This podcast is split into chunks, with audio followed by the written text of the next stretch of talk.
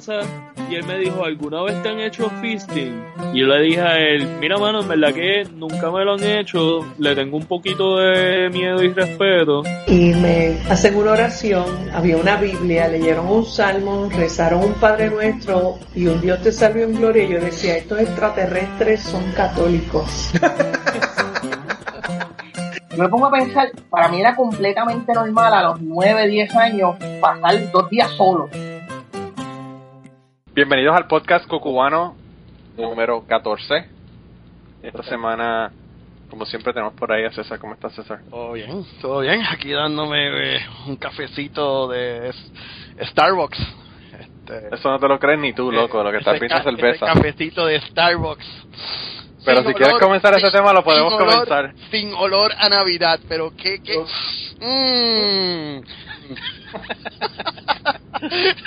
No tiene, lo- no tiene lo- los snowflakes cristianos. No, no, no, no, no. Tiene el rojo del infierno de Satanás. Mira, mira, eh, pero vamos, vamos, vamos a, vamos a presentar al, al invitado por si acaso quiere hablar de los buses de Starbucks. Seguro. Eh, esta semana tenemos con nosotros a una persona, eh, bueno, lo interesante es que nosotros hablamos de esta persona la semana pasada y decidimos invitarla esta semana. Así que tenemos esta semana a Miguel Robert Lausel. Eh, hablamos de, de él la semana pasada en su ausencia porque él tiene un libro nuevo que se llama Quantum Weaver Yokahu, que es su segundo libro. Y lo invitamos para que nos hable de eso, nos hable de escribir y de sus experiencias. Así que, ¿cómo estás, Miguel? Todo bien, este, yo cuando vaya para Starbucks a ver si me echan una hostia, a ver si me lo hacen bien cristiano de verdad. Ah, aquí, pues si es, si es Star Wars en Puerto Rico, puede que se caguen en la hostia. Sí. Eh, entonces es totalmente, totalmente anticristiano. Eh, de verdad que yo lo único que tengo que decir sobre ese asunto de Starbucks es que la gente no tiene nada más que hacer, de verdad. Está cabrón. Eh, eh, preocuparse por tonterías como esas, de verdad que no, no valen la pena. Las personas que no sepan lo que estamos hablando es que los cristianos están malos de los nervios en Estados Unidos porque Starbucks le quitó las decoraciones navideñas a sus vasos, solamente hicieron un vaso que es rojo y el rojo no es solamente no, no es, no es suficiente, ¿verdad? Para para el espíritu navideño, así que tienen que ponerle más, más motivos cristianos. Yo no sé porque lo que tenía Starbucks no eran no eran arbolitos de Navidad y copos de nieve. Sí, eran snowflakes. Sí, eso. O sea, que eso no tiene nada que ver, no tiene un, una, un nacimiento en un carajo cristiano tampoco. No. No, no, no. Yo, yo entiendo que la, la nieve no, no necesariamente es algo cristiano, porque aquí en Puerto Rico hay gente bien cristiana y nunca ha visto nieve en su puta vida. claro, claro. Eh, pero si vamos si nos vamos por esa línea, lo- los musulmanes, por lo menos los del Medio Oriente, la nieve no es algo así, ¿verdad? Que. Que vean mucho, menos que iban en las montañas de, de Afganistán o algo así. Eh, yo de verdad que no sé, como les digo, eso yo pienso que es una tontería y no tener nada que hacer. Por cierto, Starbucks lo que contestó fue que ahora van a darle a las esposas y a los hijos de las personas que sean militares eh, retirados militares que están que estén todavía en la reserva, eh, le va a dar eh, gratis la, la educación, o sea, la universidad. Así que eh, se pasaron por el culo el asunto y están haciendo lo que tienen que hacer, hacer haciendo cosas para mejorar, no no dejándose dar por la ola de la de las tonterías, ¿verdad? Algo que yo diría que fue como que es realmente cristiano, ¿no? O sea, como que... Claro, sí, sí, sí, pues sí, realmente la, la acción tiene más peso, ¿verdad? Que nada. Y, y ellos han estado moviéndose hacia esa línea y, y de verdad como compañía eh, están dando ejemplo, ¿verdad? De cómo una corporación puede puede hacer cosas para mejorar eh, no solamente sus empleados, sino la sociedad, porque como tú permites que la gente se eduque, eh, estás contribuyendo al bienestar de la sociedad y a la mejoría de la sociedad, ¿verdad? Eh, y tú que eres, que eres educador, pues más todavía lo sabrás, Miguel. Sí, este, está cabrón ser maestro. Está cabrón. Pero a mí me gusta, yo, a, a mí me gusta ser maestro, yo este diría que, que cada año que pasa me gusta más. So, cuando empecé a ser maestro no me gustaba en lo absoluto. Este, pero con cada año que, que pasa, pues uno se siente más cómodo de lo que uno está haciendo y uno se da cuenta, pues mira, tú estás parado ahí al frente de, de 10, 12, 15, 20, 25 muchachos y tú, tú estás haciendo un performance.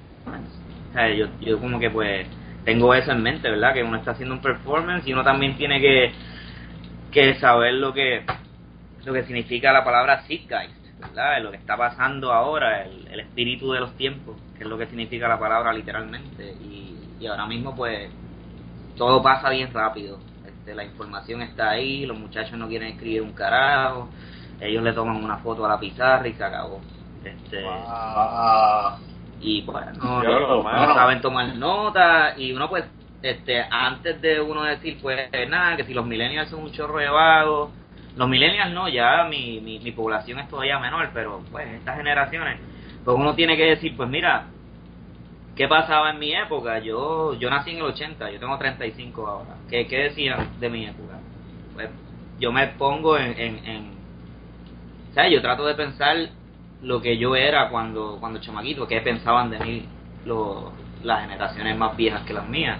Y pues mira, todo el mundo pasa por la misma mierda. Este, te- yo entiendo que, que es más o menos la misma cosa, ¿sabes? Ellos sí, pues están todas estas cosas que un montón de compañeros se quejan, pero por otro lado, este, eh, yo he usado el internet de forma tal en que, que yo me he dado cuenta que ellos pues tienen una forma bien bien interesante de ver el mundo y, y lo ven a través de, de ese, de ese marco, ¿verdad? Que todo pasa bien rápido, todo es instantáneo, la información está ahí, en el momento en que tú metes la pata en el salón de clase, un chamaquito saca un teléfono, este googlea y, y, te corrige. Eh, pues estamos bregando con eso en el salón. El maestro que no se quiera ajustar a eso, pues se jodió. Mira, Miguel, pues yo, eh, yo no sé si yo fuera a la escuela ahora, ni siquiera se me ocurriría a mí sacarle una foto a la pizarra, mano.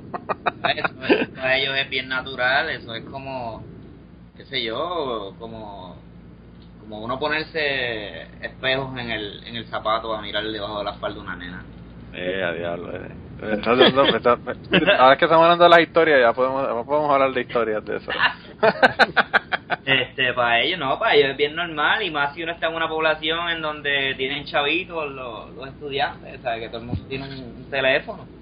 Y si ellos tienen teléfono, pues ellos van a tirarle la foto y no tiene sus ventajas y sus desventajas, pues ellos, este, si le tiran la foto a la pantalla, pues tienen todo el material ahí, pero le tiraron la foto, eso no significa que se lo aprendieron. So, hay Claro. que ver cuántos de esos de verdad cogen esa foto y la transcriben a su libreta o al device, porque ellos usan OneNote este, de Microsoft para escribir. Sí. Te llegan con laptops y tabletas y tablets y teléfonos. Este, las maestras que están sufriendo son las, las baby boomers. Esas son Sí, las que la, la están pasando malísimo. Este, y pues yo debería este, ayudar como mejor pueda y uno ayuda, ¿verdad? Uno es el tecnológico en la escuela. Este, rápido dice, no, que si Mr. Tecnológico. Yo no soy tecnológico un carajo, o sea, yo tengo 35 años y me compré una fucking computadora. That's it. Pero comparado con... Y yo estoy seguro que yo no soy el único. Este, cambió todo, toda esta pendejada de dar clase cambió. Eh, los libros son online, este, todos los estudiantes pues tienen un attention span bien cortito, tienes que buscar la forma de, de llamarles la atención. Si tú estás dando clase en el siglo XXI y no sabes lo que significa la palabra meme, te jodiste porque así como ellos funcionan. Este, yo creo que Snapchat es tremenda metáfora para para lo que está pasando con los estudiantes hoy en día, ¿sabes? Ese medio. De- cinco, cinco segundos para verlo y se acabó. Exacto, exacto. Es, es, es, es eso. Es, es, es eso la atención de ellos. Yo no sabía de eso. yo no sabía de eso, yo soy ingeniero. tienes que ¿sabes? yo yo sé de Snapchat porque para ellos esa pendeja es bien importante tú tienes que capturar la atención de ellos bien de, de la mejor forma posible y como como tuitear pues en el poco espacio que exista entre ese eye contact entre el estudiante cuando él te mira en los ojos pues ahí tú aprovechas y, sueltas algo que de alguna forma le llama la atención. Este y si tiene que ser hablarles de metano este vía lo que es un peo pues uno lo hace sabes y uno trata de- cuando yo estaba cuando yo estaba en la, uni- en la universidad, haciendo mi maestría, yo daba clases de biología, ¿verdad? Eh, el laboratorio de biología 101. Ajá. Y entonces, eh, la difusión, yo se la expliqué a los estudiantes así mismo. Eh, y no se les olvidó, obviamente no se les olvidó porque, pues imagínate. Pero yo hacía ese tipo de cosas, yo, qué sé yo, era lo que yo hacía. Yo buscaba formas de que ellos se interesaran con cosas que ellos, eh, soundbites, ¿verdad? Que ellos, que ellos reconocieran, identificaran. Por ejemplo, eh, había una parte que era de conversiones, ¿verdad? De, de sistema métrico al sistema de los Estados Unidos. Y entonces yo le ponía, por ejemplo, problemas como, qué sé yo, el grupo Nine Inch Nails. Ajá. Si fuera un grupo, si fuera un grupo de qué sé yo qué país que usan el sistema métrico, ¿cuál sería el nombre de ese grupo? Ajá. Eh, y ese tipo de cosas, tú sabes, para que, como tú dices, para mantenerlos este pendientes, Sí. ¿verdad? Pues ho- hoy mismo yo empecé a hablar del ciclo de Krebs, que eso yo creo que es la parte más puñetera que hay en biología. Ah. Este, y, y, y- y empecé la clase, les puse una foto de, de Adolfo este, Krebs, el tipo que se ganó el premio Nobel de Fisiología y Medicina en el 53, por precisamente escri- describir cómo es que le sacamos la energía a la comida. Y yo pues déjame empezar la clase con la foto de este tipo, pero le puse unos cuernos rojos, un bigote y una y una chiva con, con paint. Entonces los estudiantes me, me preguntan, pero mister, ¿por qué? Porque él tiene esos cuernos y él tiene bigote y, y, chiva, porque parece, porque está como el diablo. Y bueno, ustedes se van a dar cuenta, este, cuando se haga la clase de hoy, ustedes se van a dar cuenta de por qué. O sea, de ahí, de ahí pues yo aprovecho y les hablo de lo complejo que, que es esta mierda, o sea, de porque es que comemos, este, y esa es otra cosa que se pierde mucho en, dar clases, ¿verdad? Que ellos no ven el, big picture, como quien dice. Que yo, eh, eh, y yo empiezo la clase también, el, el curso, diciéndoles a ellos lo inmensamente pequeño que es el cosmos y lo inmensamente grande que es también. Este, muchos, yo conozco médicos que, que no, no tienen idea de lo, de lo chiquito que es una célula y más allá de lo chiquito que es un átomo. Este, y yo conozco gente, abogados, doctores que, que no saben que hay galaxias más allá de, de la de nosotros. Eh, so, mi, mi filosofía educativa es crear cultura científica. Más allá y, de, y la falta que hacen. de científicos, sí. Sí, no, definitivamente. Eso yo creo que es lo, lo más importante. Muchos de ellos... que, eh, Ellos que yo mueven... pienso que dale. lo, lo que te iba a comentar es que el problema es que la gente eh, no tiene interés, ¿verdad? Entonces lo que hay que buscar cuál es la cosa que le que le que le cautiva el interés a la persona, ¿verdad? Para que para porque la ciencia la ven, la ciencia, las matemáticas las ven como una cosa aburrida ahí que memorizar un montón de mierda y espepitarla, ¿verdad? Y, y realmente eso no es no es lo que es ciencia. No, ciencia es este, saber cómo funcionan las cosas y es algo que debería ser parte de lo que es ser un ser humano. Pero pues la gente le coge miedo y como que piensan que, que eso es yo, algo que está muy lejos de uno. Y pues un niño es un científico porque así es como empezamos, todo el mundo pregunta y los niños preguntan. Pero la escuela, la misma escuela espanta eso, la forma en que se enseña también, este, como que, que apaga esa, esa cuestión de la curiosidad y preguntar. Sí, que para mí, Sí. para mí el sistema de educación eh, está completamente roto porque Sí, el- eh, es como que el, se da valor a pasar el examen, exacto. a, a saber la nota más alta. Y, y, y uno debe tener la mentalidad que, mano, si te está, si, si algo no te salió a la primera y sacaste la nota bajita, guess what, estás aprendiendo algo nuevo. Y esa Exacto. es la señal, ¿tú me entiendes?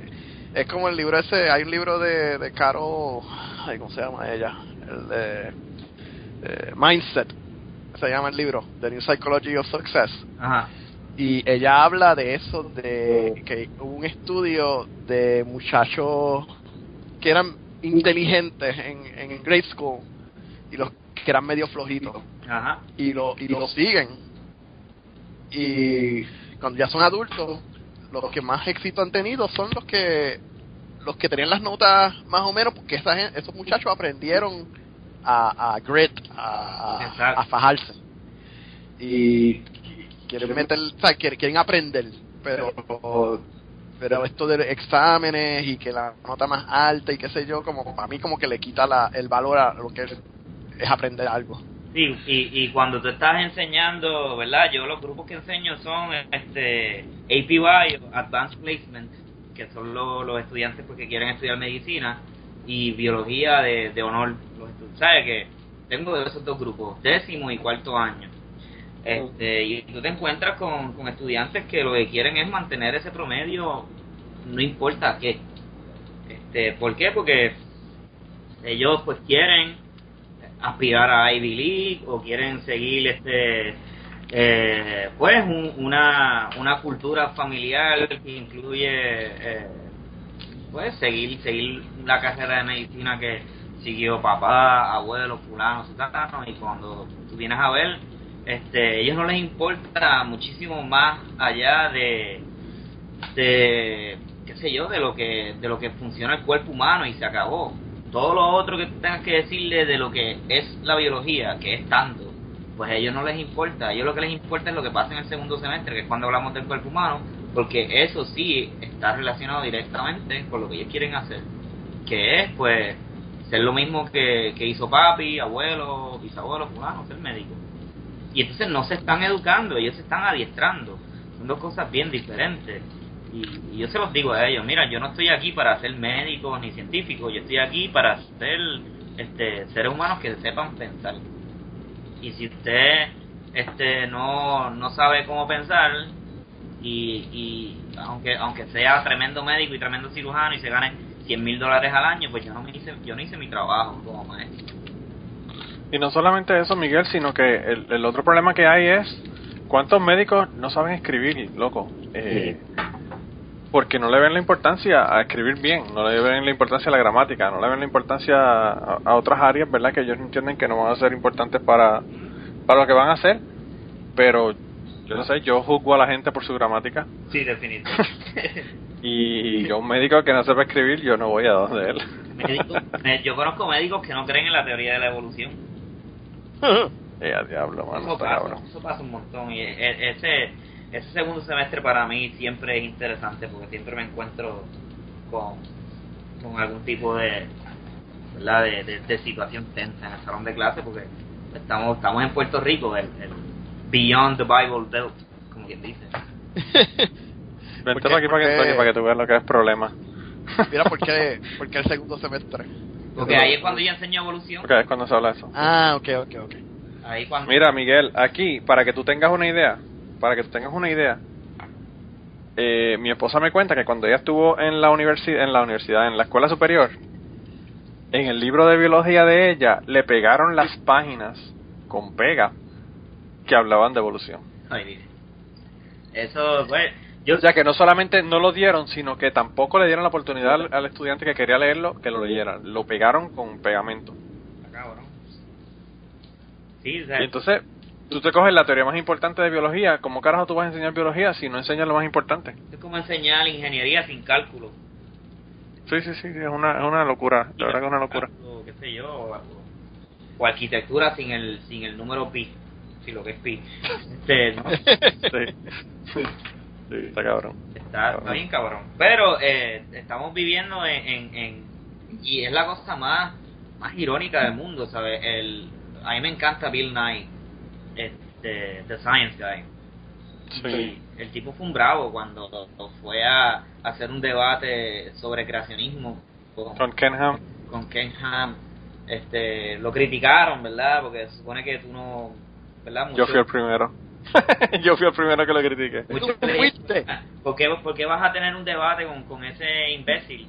Pero por otro lado, este, mira, la gente tiene que ver cómo piensa un científico. Mucha gente vio cómo piensa un científico por primera vez en su puta vida en, en, en ese en ese espectáculo que hubo, en, en, en esa en ese mausoleo de la ignorancia que tiene ese tipo allá. Y, y, y te voy a hacer una- un cuento, te voy a hacer una historia de esa situación. Yo eh, critiqué el asunto porque yo soy de la idea de Richard Dawkins de que con creacionistas no vale la pena uno hablar. Ujú.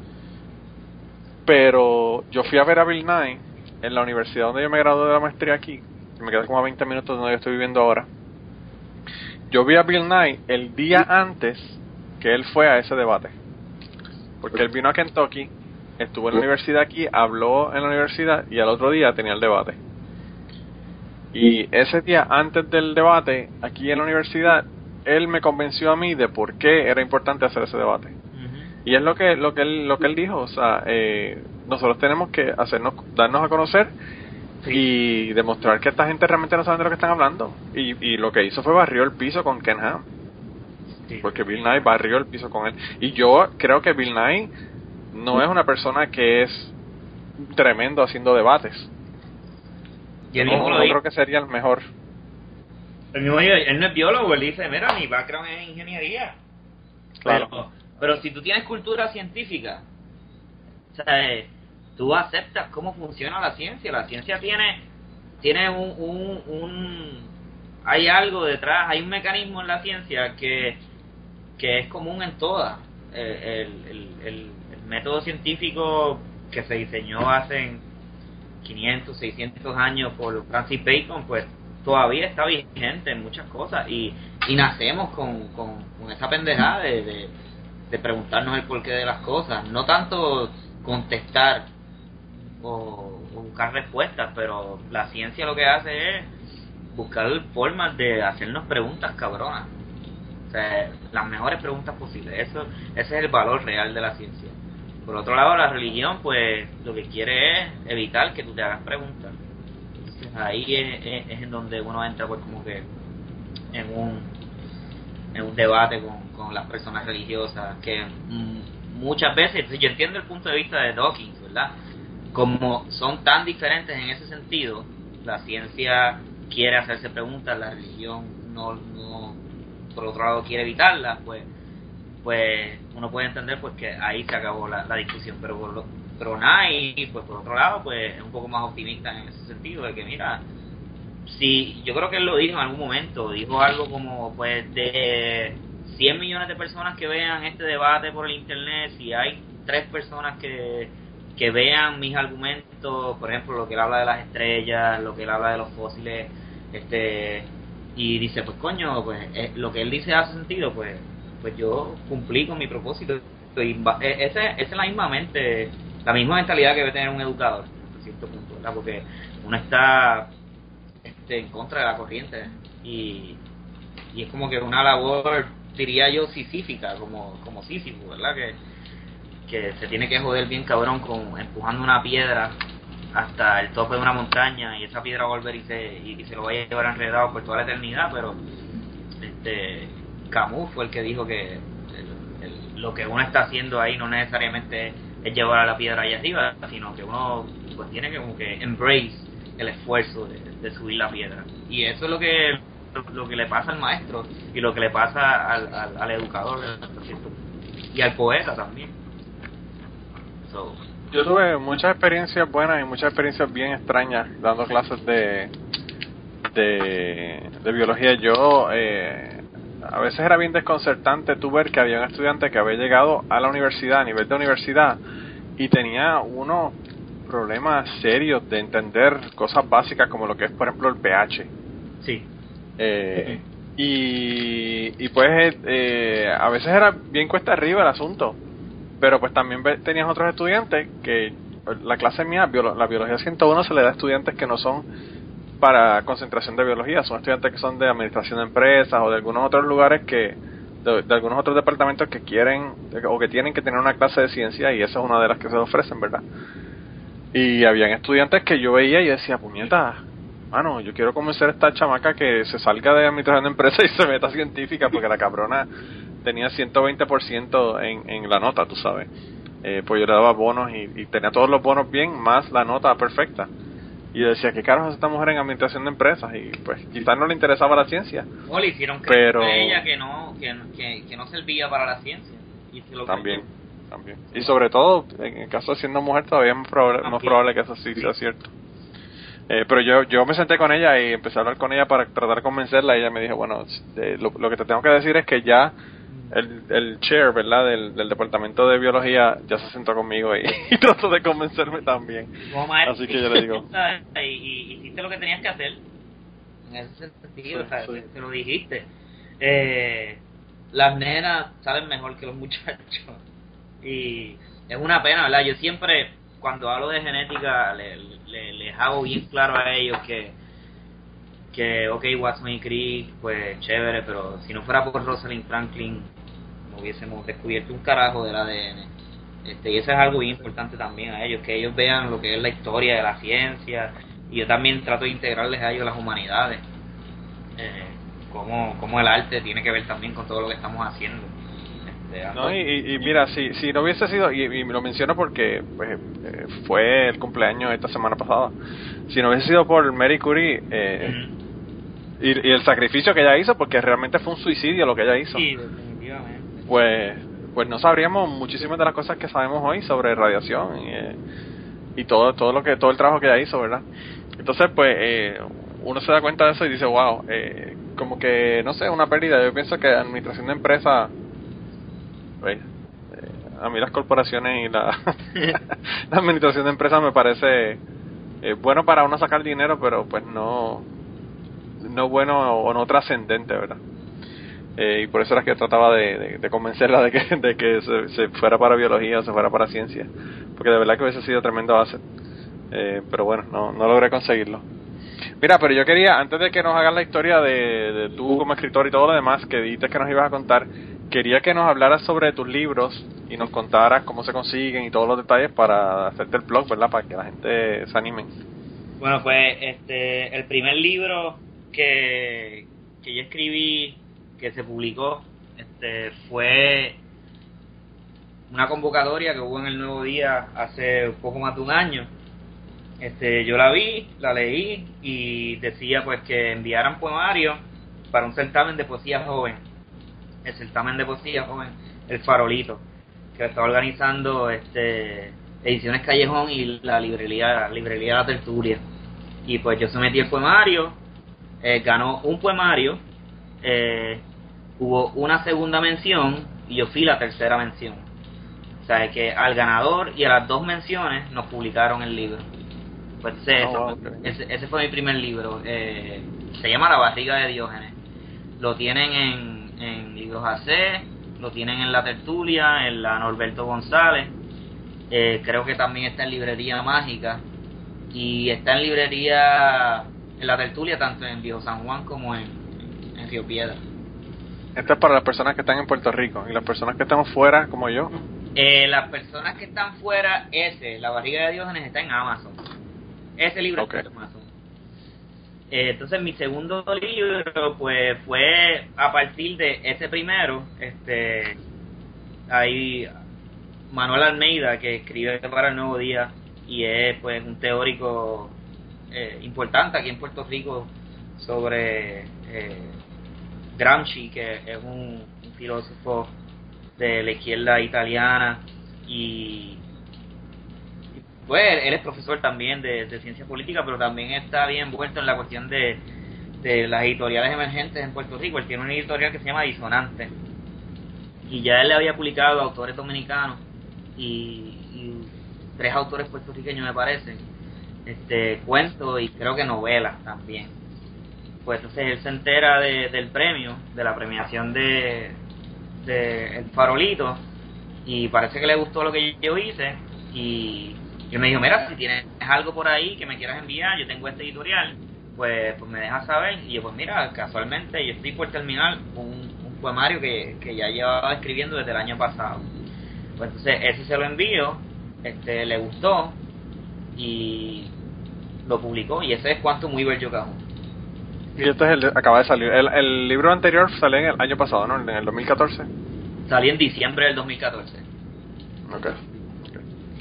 O sea que le están metiendo heavy porque en menos de un año ya tienes dos libros.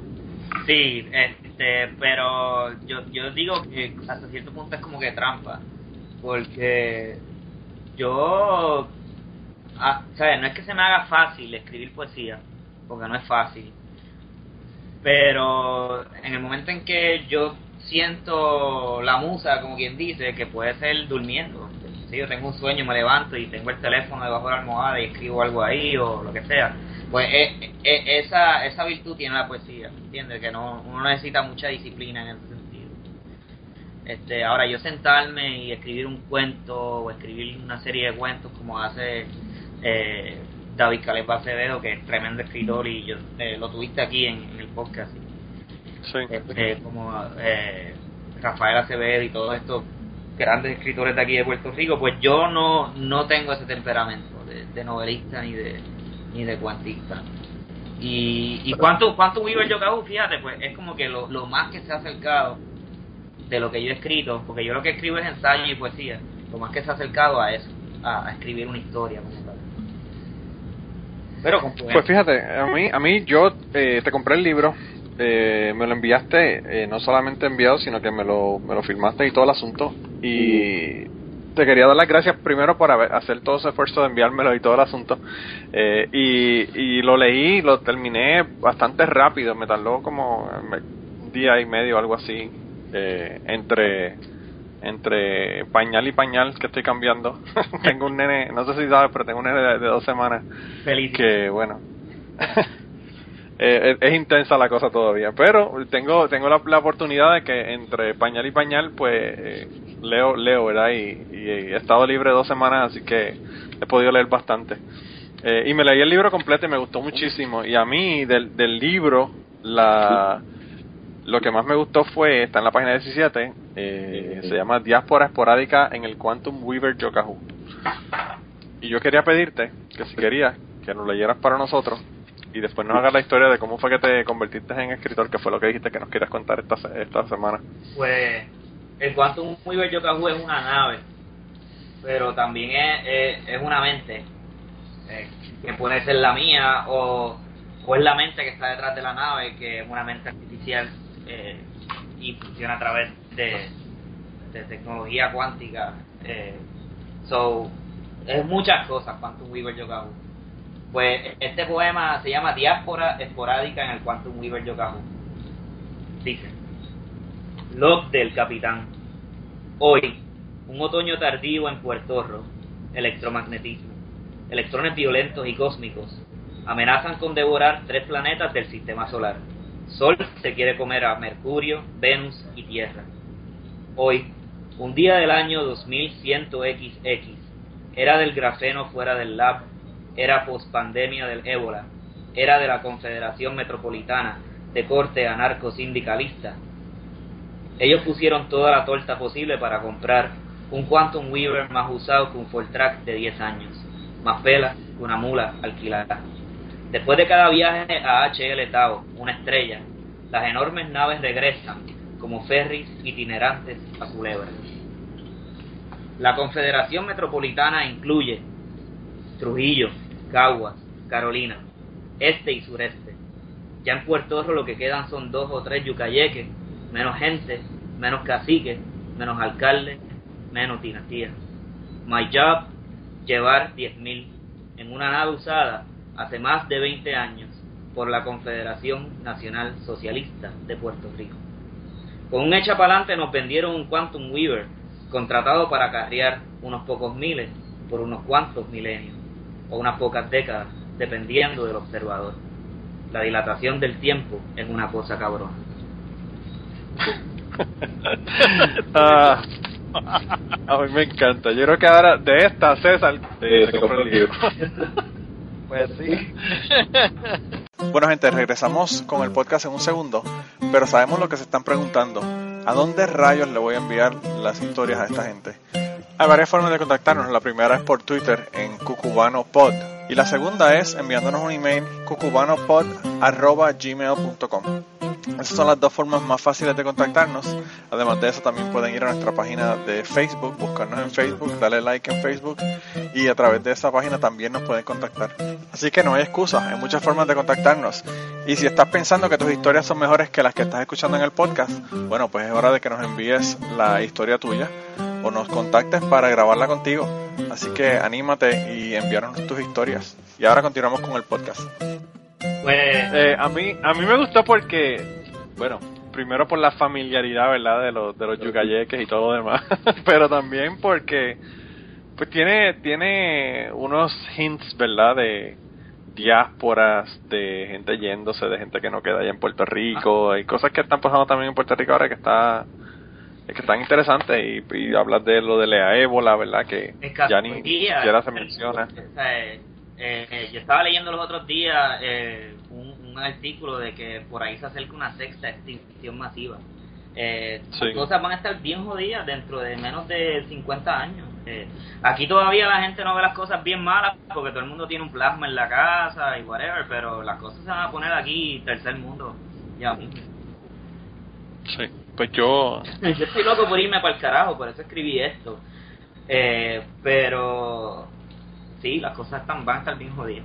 Y, o sea que tú eres, tú eres casi uno de los que se, se ofertarían para irse para Marte si deciden que hacen un viaje para allá. No, no, mi esposa no me dejaría. mi esposa no me, dejaría irme para Marte. Eh, pero,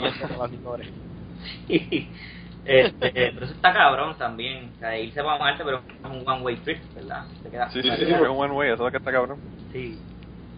Eh, está, está fuerte, está fuerte la cosa. Yo creo que yo tampoco. Yo no, yo no me ofrecería ni para eso, ni para que hagan el, primer trasplante de cabeza conmigo. Ah, eso, ah no, no, eso, eso, eso está un poco cabrón. este, No, no, lo, el, eh, estamos viviendo. Yo creo que la ciencia ficción, eh, qué sé yo, o sea, tú puedes tener ciencia ficción, pero mientras más pase el tiempo, de ciencia, la ciencia ficción va a durar menos porque de ciencia ficción a science fact, cada vez el, el, la brecha es más corta. Eh, yo, yo hago referencia aquí a, a una estrella que descubrieron este a través de un telescopio bien potente que hay en, en Chile, en un desierto, en el desierto de Atacama. El telescopio se llama ALMA y lo encontré súper apropiado para el libro, pues porque pues, yo trato de hablar de, de lo que es ser y pues el alma es bien importante para tratar de entender lo que es ser una persona. Pues entonces el telescopio se, llama alma. Y con este telescopio vieron una estrella a 450 millones de años luz de nosotros que tiene discos protoplanetarios ya alrededor de ella. O sea que, que ya hay planetas empezando a formarse alrededor de esa estrella. Y, y pues yo vi eso en el internet y yo dije, este, pues vámonos para allá, entonces la humanidad, vámonos para allá. Pues de eso trata el libro, la humanidad yéndose para allá. Pero ¿quiénes son los últimos en irse? Pues los, los que estamos en, en, el hemisferio sur de, del planeta Tierra, que somos los que estamos jodidos, somos los que hemos sufrido la colonización, somos los que somos brown, negros, indios, este, somos los, los, explotados por, por, los blancos, siempre ha sido así. Pues en, en, en, en Quantum Weaver Yokahu, pues los últimos que quedamos en el planeta Tierra somos los puertorriqueños. este, estamos yendo este, en el último shuttle o ferry para allá, para HL o para esa estrella, a un planeta nuevo que se está formando ahí. Y, y ahí es en donde Nada, yo me estoy copiando bien cabrón de Battlestar Galactica aquí. Yo soy un geek bien cabrón. Y eso, eso fue básicamente lo que pasó en Battlestar Galactica. Eh, pero mira, eh, te voy a preguntar sobre. Dame darle el card que era de Manolo. tuyo. Sí, el mío, lo van a reciclar, le van a quitar la foto y le van a poner. le van a poner. Mira, en Chile eh, hay un. Eh, hay un observatorio que tiene el nombre de un boricua, ¿no? Pues, este, no, yo sé que Juan María de esto tuvo que ver algo con, con, trenes allá en Sudamérica y eso, pero no, no sé de, del observatorio con, con nombre boricua por allá. Pues yo no estoy seguro, no, como hay varios, ¿verdad? Hay unos cuantos allá. Pues no sé si, si era si era este alma o, cuál era, pero me parece que sí que eh, se lo escuché decir a, imagínate aquí, al boricuazo. Eh, al, al, al, otro personaje que deberíamos de mandar para HL Tau. pues el boriguazo yo tengo como que sentimientos encontrados con el boriguazo, pues yo, o sea, yo, yo también, yo también. Él no, me, él me cae mal, pero yo no yo no puedo ser tan optimista como este hermano. Yo creo que yo soy un anti boriguazo. Eh, Cada- Lo que pasa, yo no, no es que yo, no es que yo no me caiga mal el boricuazo, es que a mí yo no puedo con, es un tema en el ñame de, de, de, de, Sí, la- Puerto Rico, ombligo del mundo, centro del universo. Sí, definitivamente. Yo total- yo cada vez que leo al, yo- no, y yo sé que en el ñame han trabajado esa esa patología que tiene el boricuazo, porque es, es, es una cuestión patológica. Y yo creo que pues está enfermado, está enfermo de lo que este un- un Yo creo que está, hay un teórico puertorriqueño, este Carlos Pavón, que, que diagno- ha diagnosticado eso como neonacionalismo. Y, y pues el boricuazo está podrido de eso. yo creo, yo soy más cínico, yo creo que le está vendiendo un producto, pero Eh, no, es que en yo soy peor, yo soy peor. eso, es- eso vende, o sea, el, nacionalismo vende. ¿Cómo, cómo fue que, que, que este Mussolini y Hitler vendieron su, sus agendas? Si no fue motivando nacionalismo. Vamos a motivar este, cada uno de, estos sentimientos que tenemos nosotros. No sé, yo, el, el nacionalismo, como dice Einstein, es como que la, las paperas de la humanidad, es una enfermedad infantil. Y yo creo que aquí en Puerto Rico pues se da en, en un nivel pequeño, pero el germen está ahí también, ¿sabes? Y, y, y lo que le ponen son gringolas a la gente. Y entonces pasa lo que el ñame muy bien pone, que nos estamos mirando el ombligo y no nos damos cuenta de que, mira, Puerto Rico es un chispo comparado con otro montón de cosas que están pasando por ahí.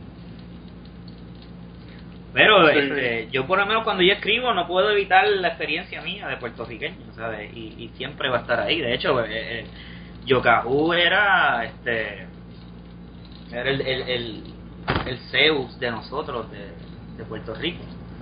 Vivía en el Yunque, que era el Monte Olimpo de- del Caribe. Eh, Tú haces, tú haces primariamente poesía entonces. yo empecé escribiendo blog posts.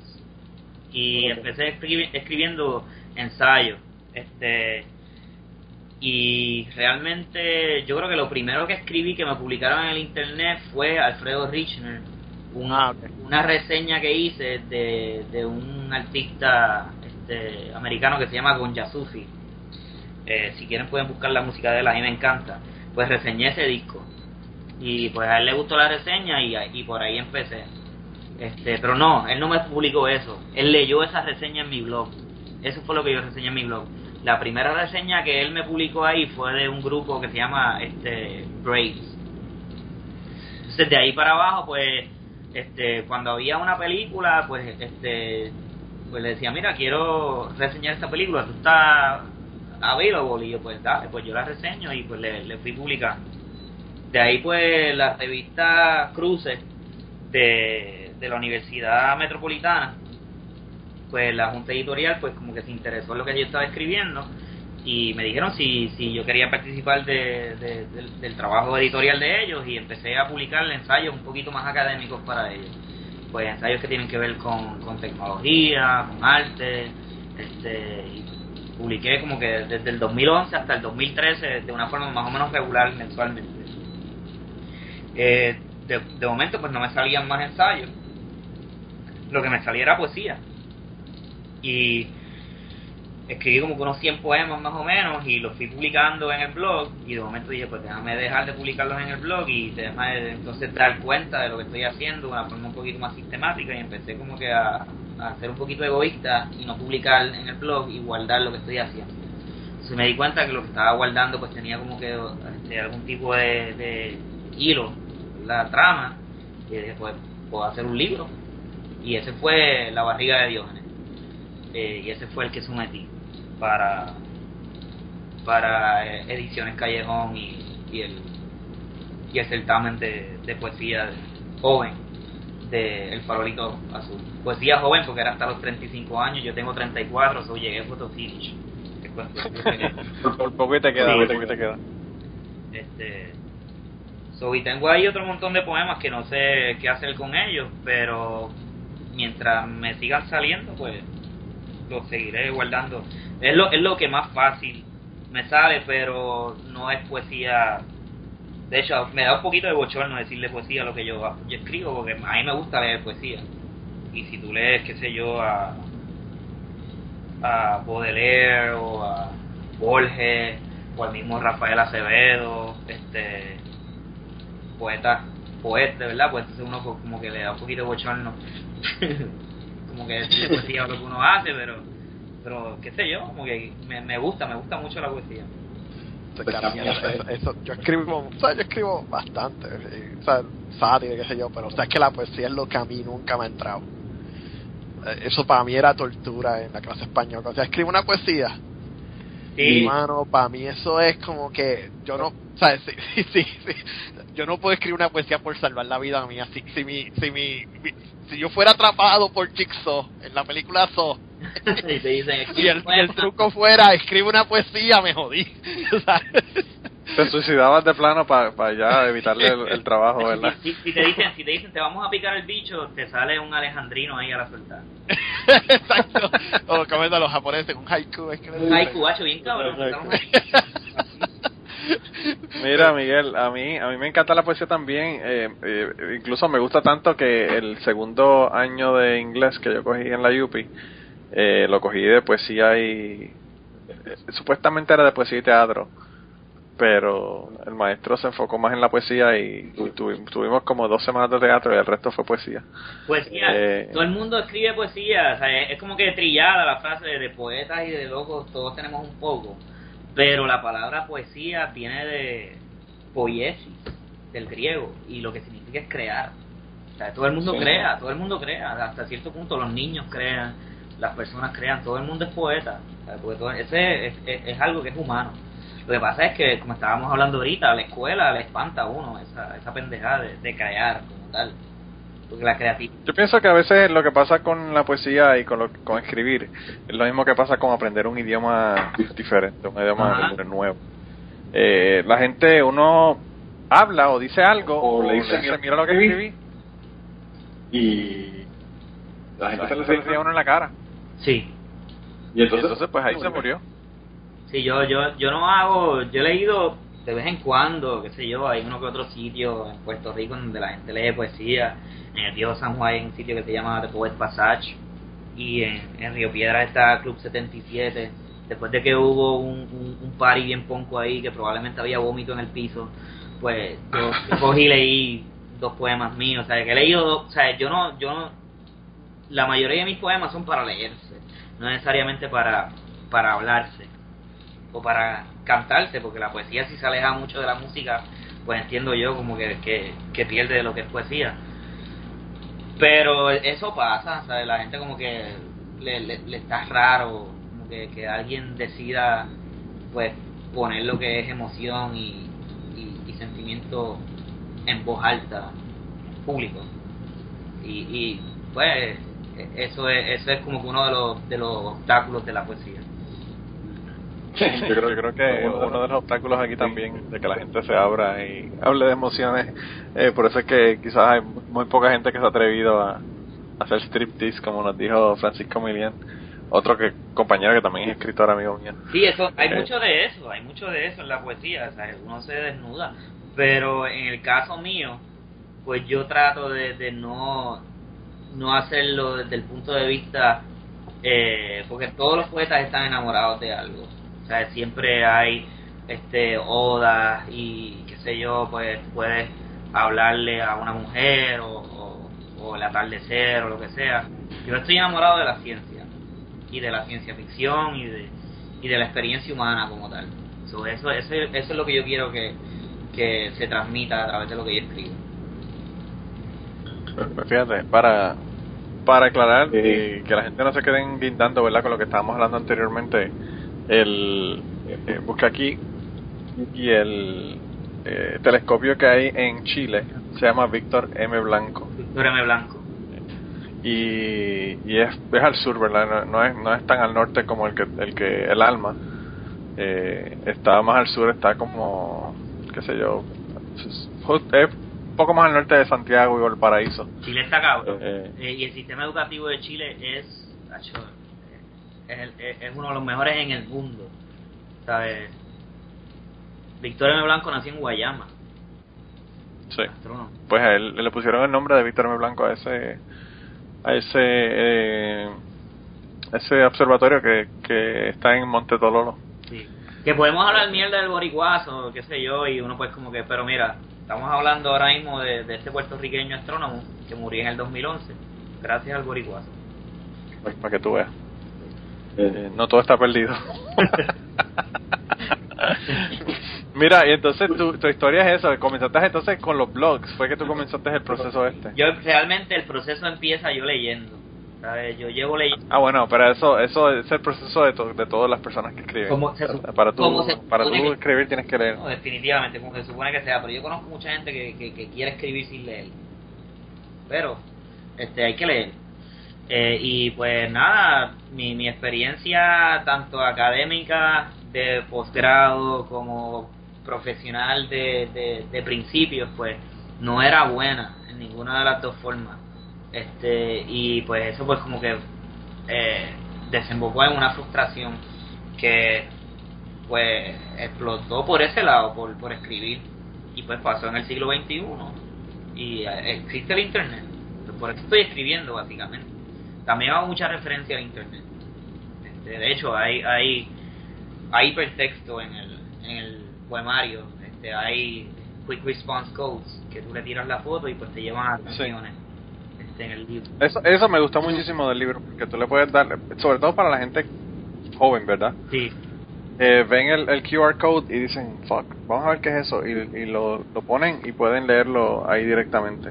Eh, pero a mí la, lo que yo quería preguntarte, que fue la como que la cosa que me, la duda o la cosa que me preguntaba a medida que estaba leyendo el libro, yo, mi background es biología, yo estudié ciencias ambientales en la Universidad de Puerto Rico y después lo que estudié fue manejo de recursos de agua, que tiene mucha química, pero es mayormente biología. Eh, y, pues yo, todo prácticamente de lo que tú mencionas y hablas, yo lo entiendo. Pero hay muchísimos términos bien eh, de ciencia ficción o de ciencia. Y yo lo que quería preguntarte es cómo ha sido la acogida, cómo la gente ha respondido a ese tipo de lenguaje que a veces a la gente quizás se le hace difícil y no entienden de qué, eh, de qué estás hablando, ¿verdad? Pues, este. Yo estoy escribiendo partiendo de. de, de, de- pues del, del contexto en el que estamos viviendo, que es el Internet. So, yo escribo más o menos de la misma forma que leo. Y yo, muchas de las cosas que yo leo, pues yo no entiendo un carajo de lo que estoy leyendo. So, yo busco en el internet lo que yo no le- lo que yo no entienda. Yo busco la palabra en el internet y mira, busco la definición. Y mira, yo amo a Wikipedia, mano. A mí me encanta Wikipedia. Y, y me encanta este Stanford Encyclopedia of Philosophy, que ese es tremendo recurso. Y qué sé yo, busco en el internet lo que no entienda. Eh, y la poesía hay que, hay que, hay que invertir este neuronas en la poesía y hay que pues buscar pero pues hay notas al calce en el texto para explicar más o menos este algunas cosas pero hay otras cosas en que eh, pues en el momento que tú te pones a explicar demasiado tu arte pues como que pues estás ya haciendo una conferencia o algo así so, pues a- ahí pues como que decidí pues este pues que se joda it. o sea si, si no se entiende Que lo busquen, ¿verdad? Que búscalo, hijo. Exacto, exacto. Eh, pero y pasa en, en el cine también pasa quién carajo entendió este Interstellar 100% o Inception o ¿sabes? yo no todavía no entiendo Inception. Pero pero me encanta me encanta la jodida película y lo mismo me pasa con Interstellar y eso sabes que no necesariamente a mí me tiene que gustar o sea no necesariamente yo tengo que entender algo para que me guste. Eh, y hay muchas cosas que yo no entiendo pero de, como quiera que sea se queda como que dando bandazos en la cabeza de uno y, y, y de ahí es que viene como que el enjoyment verdad porque te, te te hace ver las cosas de forma diferente y, y, y, eso es lo que yo quiero reproducir en, en, lo que escribo a veces. O no no tampoco este dejar a la gente atónita y perdida verdad como dice Ezra Pound probablemente uno de los mejores críticos que ha tenido la historia de la, de la literatura. O sea que no es como que deslumbrar a la gente con palabras. Pero que también por otro lado tú necesitas este si si existe una palabra que es la que expresa lo que tú sientes y es una palabra como que pues que no es común pues mira usa desoxirribonucleico por ejemplo. Pues para mí esa palabra como ta- también como para Dalí esa palabra era bien importante. Dalí decía yo soy divino y dexo y desoxirribonucleico Dalí pues se inspiró muchísimo en Freud y, y, en, y en lo que estaba pasando en su época para su arte, él habló del tiempo y de todo eso y, y ahora lo entendemos. Este, pues entonces yo yo parto desde, desde ahí también, ¿sabes? Eh, pues hay que hay que usar palabras que, expresen lo que uno está sintiendo. Pues para mí esa palabra desoxirribonucleico, pues que, que más que más cabrón que que la fucking molécula del ADN que probablemente va va todo lo que tenga que ver con, con ciencia y biología de aquí a los próximos 50, 75 años van a tener que ver con, con esa molécula. Sabrá yo si es la única molécula que existe así en el universo. Eso, Ah, sabes que a nosotros yo no me acuerdo quién fue que nos criticó. Porque ah, creo que literalmente nos dijeron que nosotros usábamos palabras muy, muy. ¿En dónde? Sí. En el ñame. El ñame, que a veces nos sacábamos unas palabras y no, no nos molestábamos en, en explicarlas. No me acuerdo quién fue, era algo como que, ah, eso suena tan elitista, algo así. Y yo como que, no sabes, yo no voy a parar de usar una palabra, como tú dijiste, yo no voy a parar de usar una palabra que encapsula perfectamente Exacto. lo que estoy tratando de decir y hace una perfecta referencia a lo que estoy tratando de referir. Y, y, y yo me acuerdo, mi contestación fue que, pues, que lo busquen en el diccionario. Ahí, tienes ahí hay tantos diccionarios cabrones, hay word reference, este, ahí tienes diccionarios de todos tipos, lo puedes poner en el teléfono tuyo, este, sombrea la palabra, dar un right click, search Google, whatever, ¿sabes? No sé, eh, no, no, es difícil, es difícil. Es que va de nuevo, yo creo, al tema de que a la gente no le gusta pasar trabajo. Exacto. Y, y- y no solamente eso, César, yo creo que el problema más grande es que, puñeta, yo no veo palabras en lo que ustedes están escribiendo que sean palabras que yo no entienda. O sea, que, que eso lo que lo que da es, es ganas de llorar realmente, Sí, mano, de que la gente no conozca las palabras. Yo, yo, yo aprendí inglés leyendo, mira, mano, yo aprendí inglés cogiendo un libro de esos trashy de novela, de- que venía en farmacia, Sí. con un diccionario en la mano, mano. Con un diccionario no había Google y no había nada. Y lo, lo mismo, ¿sabes? Ahí hice el hábito. Mano, mi primer libro de Christopher Hitchens. ¿Tú te crees que yo entendía de lo que él estaba hablando? Yo Sí, iba- sí, iba- está cabrón. ahí me tomaba como 10 minutos, 20 minutos ir dos o tres páginas porque tenía que sentarme a buscar todas las referencias que el cabrón me estaba Pero, haciendo. pero a, la, a la que leíste que se estaba cagando en la madre de Madre Teresa de Calcuta, pues tú dices, coño, yo tengo que este cabrón. que, que barra el piso con Madre Teresa de Calcuta, hay que entender lo que dice este cabrón. Sí, exacto. Pues, Sí, pues pues- yo fíjate, a mí me ha pasado lo mismo, César también, porque yo yo soy de la época pre-internet y yo lo que aprendí, yo a mí me preguntan, aquí me preguntaban, ¿cómo tú aprendiste inglés? Y, y yo no le iba a decir que fue porque cogí 12 años de inglés en la escuela, porque realmente eso no fue lo que me hizo que aprendiera. Lo que hizo que aprendiera fue stand-up comedy y liner notes de la música que escuchaba en inglés. claro. Y, y un diccionario, como tú dices, averiguando qué carajo era. Y, y, y la ventaja que tuve con el, con el stand-up comedy es que aprendí el inglés de cómo se habla, porque el, el inglés que tú aprendes en la, en la escuela no es lo, cómo se habla. A mí Comedy Eh, Central aquí- fue el que me enseñó el internet. O sea, el inglés que diga. Yo aprendí inglés Sí. por, por Comedy Central también, yo veía mucho stand-up también y, y este Nicoloria, muñequitos, este, cosas así. Yo empecé, yo empecé a hablar inglés imitando lo que estaban diciendo en cable, como quien dice, televisión por cable. Realmente esos fueron mis, mis maestros, esos canales, para hablarlo como tal. Si acaso le... Sí, sí, pero eh, una cosa, como, por ejemplo, como, qué sé yo, algo tan común aquí en Estados Unidos como It's Raining Cats and Dogs. Ajá. Eh, a una persona, eso jamás me lo dijeron en las clases en, en Puerto Rico. Exacto. Y es una frase bien común, o sea, es una frase que se usa todo el tiempo. Eh, pero pues, no, no- no se dan porque pues realmente es la cuestión académica. Ahora, aquí yo hablo, entonces yo uso palabras que la gente no usa. Porque uso la palabra correcta para decir las cosas, ¿verdad? Ujú. Eh, y aquí en Kentucky porque de aquí todo, olvídate que esto es un free for all cabrón. en, en cuanto al inglés, aquí el otro día estaba yo bromeando porque un compañero de trabajo estaba hablando de un sitio que, ten- que cómo llegar a un sitio, ¿verdad? Le estaba contando a otro compañero de trabajo. Y le dio tantas referencias rednecks que, que yo me quedé frío, pero la última, la que colmó la copa, fue que le dijo, hay como una lomita, ¿verdad? And then you go up it. And at the end, that's it. ¿Verdad? Y le dijo up it, you go up it. Ope. Y ahí ya yo no pude ir más con el asunto y le tuve que hacer el comentario. Y nada, me puse a, a- a- a- tú sabes, a joder con él y a decirle de, de la frase, ¿verdad? Que estaba bien extraña. Y como a las dos semanas, el fucking hijo mío Dice Opet. Y yo dije, ay, bendito, que, mucho trabajo tengo para, para evitar que hable de esa manera. Eh, pero pues él dijo eso, dijo Opet, porque es lo que dicen aquí, tú sabes. Eh, qué carajo. Pero a mí, a mí con las cuestiones del lenguaje me ha pasado muchísimas cosas. Mira, aquí una, un- una historia, ¿verdad? Yo siempre hago una historia o dos, pero aquí en aquí la gente se reían. Un compañero específicamente de trabajo eh, se reía y se burlaba de la manera que yo decía la palabra huracán en inglés, hurricane, ¿verdad?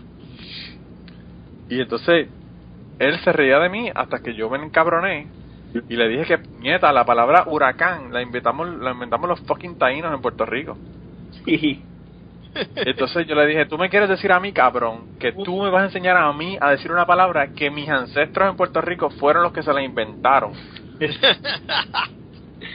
Y entonces él, él me dijo, no, él, él no me creía, no me creía. Y cuando fui a cuando fui a, a Wikipedia le enseñé, mira cabrón, una palabra de origen taíno, de los indios taínos de Puerto Rico, República Dominicana y Cuba. Eh, y ahí fue que él dijo, wow, espérate, déjame no joder con este tipo, ¿verdad? Eh, y yo le dije, no solamente esa, yo le dije, el barbecue, que es algo tan cabrón y que le gusta tanto a la gente en Kentucky, nosotros lo inventamos también los taínos, así que vayan a comer mierda para el carajo. Barbacoa. Sí. Sí. Pero, pero no, eh, a mí la otra cosa que me gusta mucho de tu libro es que eh, cuando eh, el lenguaje eh, no lo limitas. A veces dices palabras en inglés, frases en inglés, frases en español eh, y, y es bien fluida en ese sentido. Y, y a mí me pasa que cuando yo hablo, a veces utilizo palabras en inglés porque la palabra en inglés es mucho más mucho más cercana a lo que quiero expresar que la palabra en español. Sí. Entonces la gente piensa que soy un colonizado de mierda, pero pero es que hablo los dos idiomas, ¿entiendes? Pues, Y, y imagino que a ti, te, a ti te pasa también. Sí, no, yo, yo enseño en una escuela full English. eh, que tengo que estar hablando inglés todo el tiempo, porque si no, si me coge la principal hablando en español, me da un memo. Este, so que, que yo tengo que estar hablando en inglés todo el tiempo, más eh, me encanta el inglés, a mí me gusta muchísimo la lengua, el, el inglés me gusta mucho y me encanta el español también, porque una cosa tiene que eliminar la otra. Pues, eh, este, y entonces, ¿por qué esta, esta manía de ver como, o sea, que la gente es tan, es tan, tan fácilmente dicen, tú eres un colonizado, como si estuviesen diagnosticándole a uno una enfermedad. Mira, tú también la padeces en último caso, ¿sabes? Yo no sé, na- nadie, nadie, se Claro. puede, nadie se puede como que extrañar de esa condición del colonizado. Todos, todos somos colonizados, ¿sabes?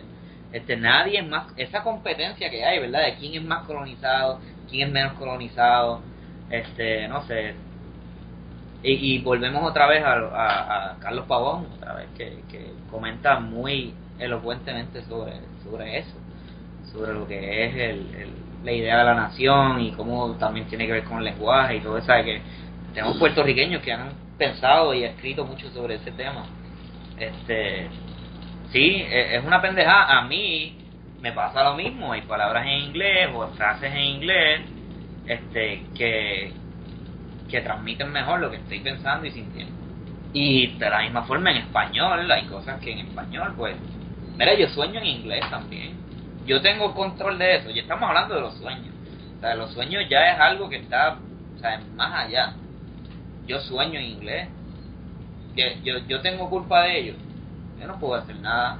Pues, nací en el 1980 ya llevábamos cuántos años este bajo el coloniaje americano.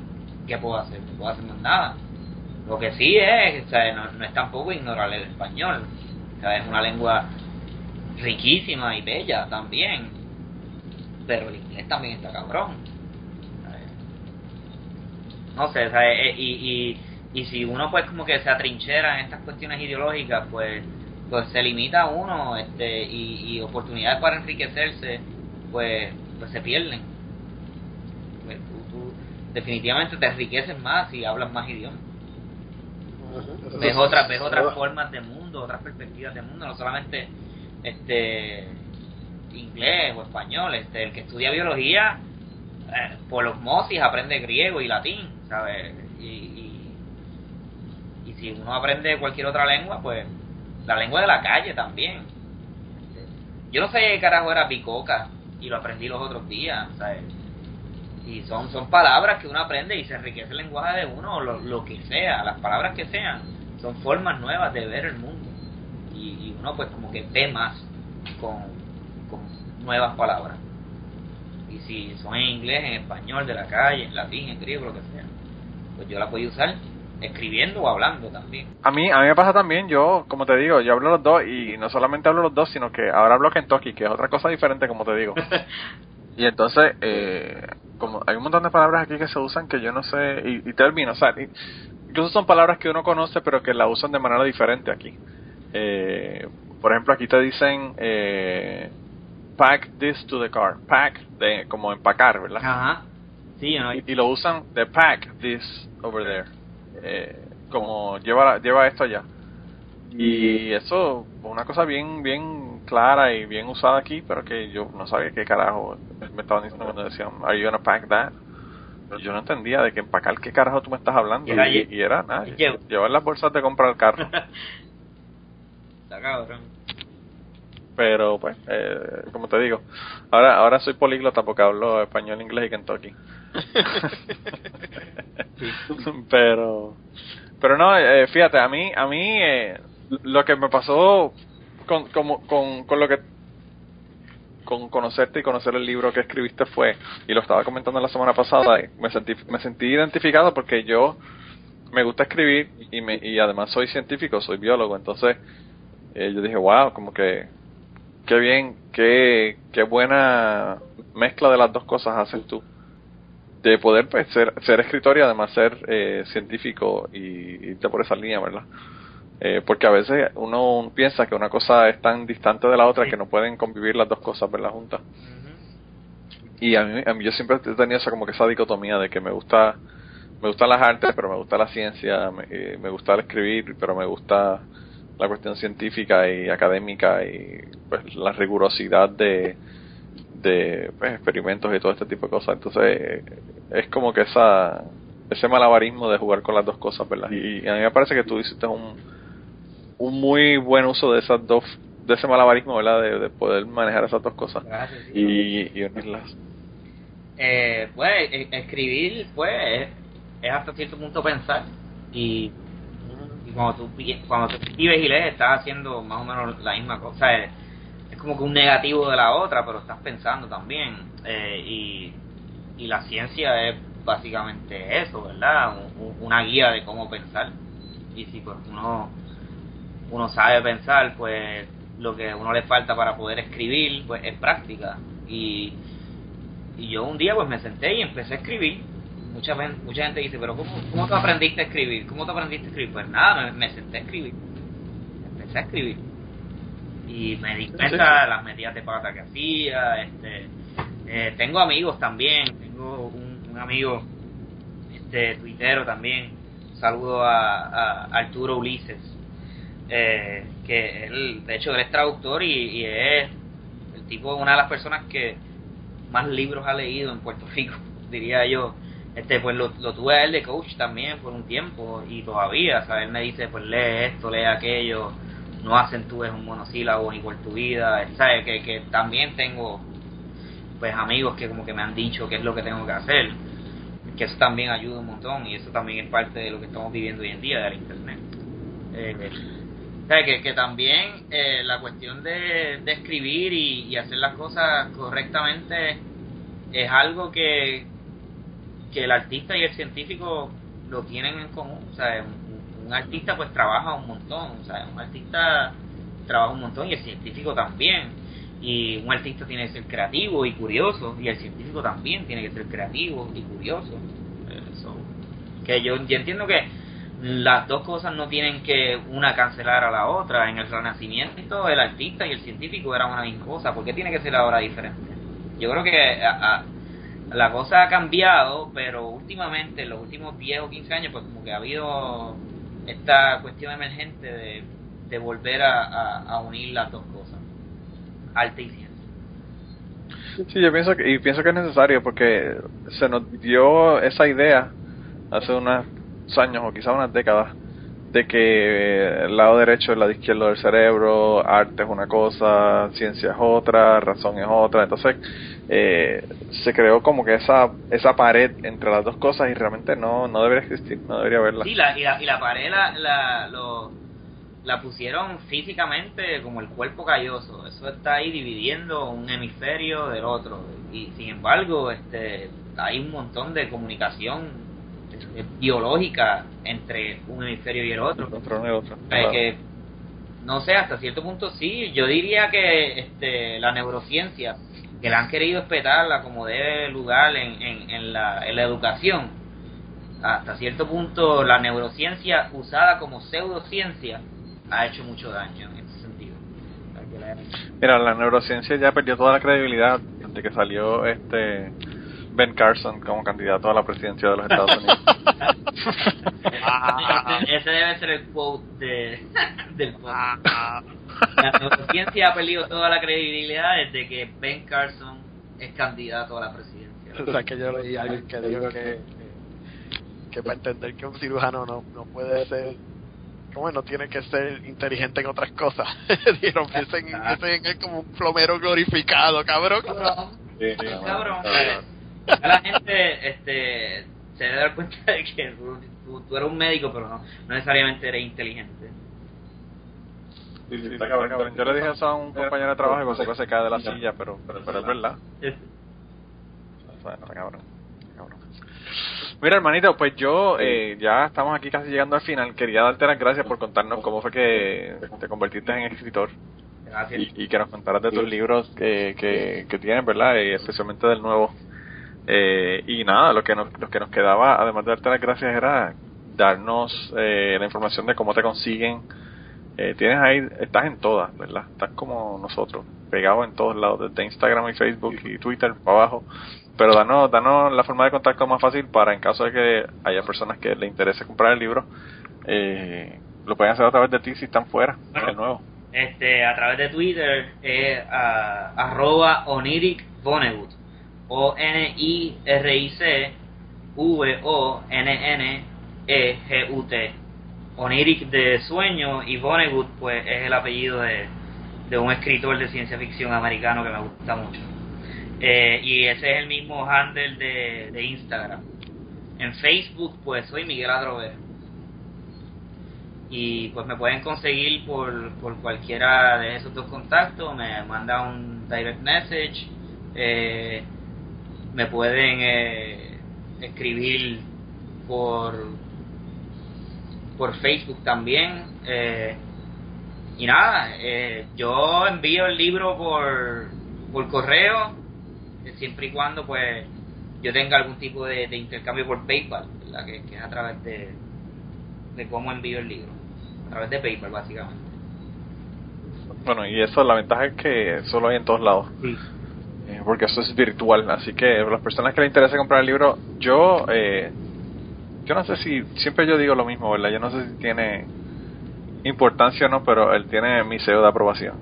Gracias, Probablemente a la gente le pone tres carajos mi sello de, apro- de aprobación, pero bueno, por si acaso a alguien le interesa, pues el, el libro tiene mi, mi sello de aprobación y, y quiero el, con- conseguirme el, el primero, ¿verdad? Porque ya tengo este y quiero conseguirme el primero El ahora. primero está, está en Amazon. Sí, ese, ese lo consigo más fácil porque ese yo ya entonces lo pido por Amazon y, y pues de ahí, de ahí lo, lo tengo. Pero bueno, nada, de todos modos, eh, gracias por estar con nosotros, contarnos el cuento de cómo, cómo es que te convertiste en, en eh, capitán del Quantum Weaver Yokahu. Yo creo que ¿Y cómo es que te vas a llevar a toda esta gente? Está bien cabrón. y soy capitán de, de, de eso, porque ese soy yo, esa, esa nave soy yo, el capitán soy yo y, y, y los personajes de ese, de, de ese cuento hecho poesía o poema que hacen un cuento, pues soy yo, todo soy yo. Como en los sueños, que todos los personajes de un sueño uno es uno mismo. Como ahí. Sí, sí, sí. Eh, como, como decía Chayan, tu pirata soy yo. Vamos en el Quantum Weird Yokahu. Así que nada, este gente, con eso entonces los dejamos esta semana. Gracias a Miguel, como ya le dijimos, eh, y a César por estar aquí en, en, el, en la nave, ¿verdad? Con nosotros esta semana. Gracias. Y, nada. Nos vemos la semana que viene, gente. Se cuidan un montón. Ya la semana que viene yo creo que vamos a comenzar a subir el episodio a tiempo. Estamos subiéndolo un poquito tarde porque estamos bregando con, con pañales. Pero ya voy a empezar a grabar de antemano porque ya empiezan las fiestas. Lo que sí quería decir antes de que nos fuéramos es que hoy eh, Blanca, que estuvo en el episodio número 7 de, de Cucubano contándonos sobre sus viajes a India, nos hizo una propuesta bien interesante. Ella eh, nos dijo que contáramos, bueno, ella me hizo una propuesta y yo se la cambié y hice lo que me dio, me dio la gana con ella. La propuesta que ella me hizo fue para San Valentín que hiciéramos, que le pidiéramos a la gente que nos dieran historias de su primer amor. Me dijo que iba a sonar un poco cursi, pero que, que, está, que estaba buena la idea. Yo pensé que como a mí me gustan más las cosas burdas y extrañas, eh, pienso que lo mejor sería que antes de, de el próximo eh, San Valentín vamos a tener Navidad y vamos a tener Acción de Gracia. Y yo quería que si tienen alguna historia desastrosa con familiares en Acción de Gracias o Navidad, nos interesaría saber cuál es la historia. Sorry Bianca, eso suena, sorry Blanca, eso suena mejor. Así que queremos hacer un Holiday Edition y si tienen cuentas de cuentos de verdad de alcohol excesivo, eh, primos que se exprimen, cosas extrañas que hayan pasado en alguna fiesta de acción de gracia o el, o el tío que siempre habla mierda de las historias que le hace el tío. O, o si quieren sentarse el, el día de acción de gracias con sus familiares y que le hagan cuentos, ¿verdad? Pues también también son aceptados esos cuentos, así que eh, empiecen, bueno gente, ya les damos esa asignación eh, y esperamos que nos envíen entonces sus historias para, para hacer el Holiday Edition. Y, y nada, con eso entonces sí, nos dejamos esta semana. Nos vemos César y nos vemos Miguel. Gracias. Y antes de terminar el podcast, queríamos agradecer a varias personas que nos han ayudado en este proyecto. La primera persona que nos ayudó en el proyecto es Raúl Arnaiz. Raúl eh, nos hizo el logo del podcast. Raúl es tremendo artista de novelas gráficas. Pueden conseguir sus trabajos en homedecomic.com. Pueden conseguir la serie completa de Leyendas de Parvaterra. Allá la pueden conseguir también en amazon.es. Y lo pueden seguir en Facebook buscándolo por su nombre, Raúl Arnaiz o Home the Comic o Leyendas de Pervaterra. Así que gracias a, Raúl por habernos preparado el logo del podcast. Y la canción tema del podcast la interpretan a Rafi Lin en la guitarra, Kike Domenech en el 4 y la voz melodiosa de Maida Belén. Eh, la canción fue compuesta por Tita Curet Alonso. A Rafilin lo puedes conseguir en Twitter en at Rafilin Music. A Kike Domenech lo puedes conseguir en Twitter en at Kike Domenech con Q las dos. Y a Maida Belén también la puedes conseguir en Twitter en at TRE Music. Con esto lo dejamos. Muchas gracias por permitirnos usar la canción y nos vemos la semana que viene.